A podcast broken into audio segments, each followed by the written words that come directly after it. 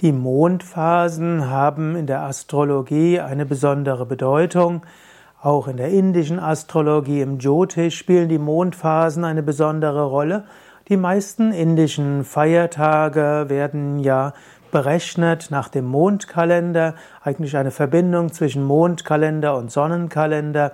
Und so wird zum Beispiel gesagt, dass Krishna Jayanti die achte, irgendwie der achte Tag in einer Mondphase ist, deshalb Janmashtami, Ashtami achte. Oder wir finden Ganesha Chaturthi, Chaturthi ist der vierte Tag. Und so gibt es im Indien vor allem als Mondphase Vollmond, Purnima, Neumond, Amavasya und dann gibt es die Phase des zunehmenden Mondes, das nennt sich dann Shukla Paksha, wörtlich die helle Hälfte. Paksha heißt Hälfte, aber auch Flügel. Und dann gibt es noch Krishna Paksha, das hat jetzt nichts mit dem Gott Krishna zu tun, sondern Krishna heißt ja einfach dunkel. Es ist die dunkle Hälfte, also die nach die abnehmende Mondphase. Also und dann wird gesagt, bestimmte Dinge kann man besonders machen bei abnehmendem Mond und andere kann man besser machen bei zunehmendem Mond. Auch in Deutschland gab es mal einen Bestseller, der nennt sich Vom richtigen Zeitpunkt, wo auch wieder alle möglichen Dinge empfohlen werden bei abnehmendem Mond, andere bei zunehmendem Mond, andere bei Vollmond, nee, bei Vollmond und Neumond.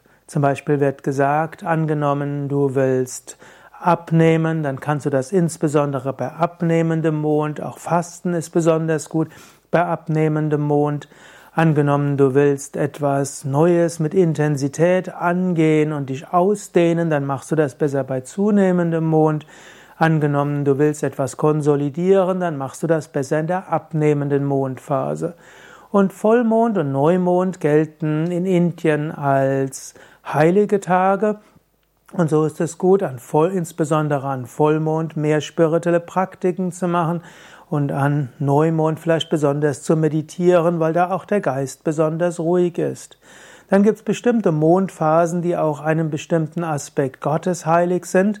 Zum Beispiel bei den Vaishnavas ist Ekadashi, der elfte Tag nach Vollmond und der elfte Tag nach Neumond heilig. Das sollte man mehr praktizieren.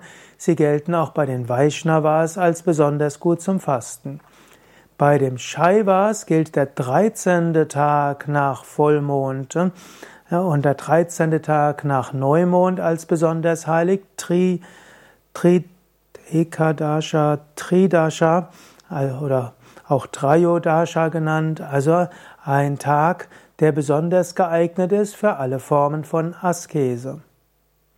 Mehr über die Mondphasen findest du auf wiki.yoga-vidya.de. Da kannst du geben, eingeben Vollmond, Neumond, Paksha, Krishna Pakshas, Shukla Paksha, Ekadashi und so weiter.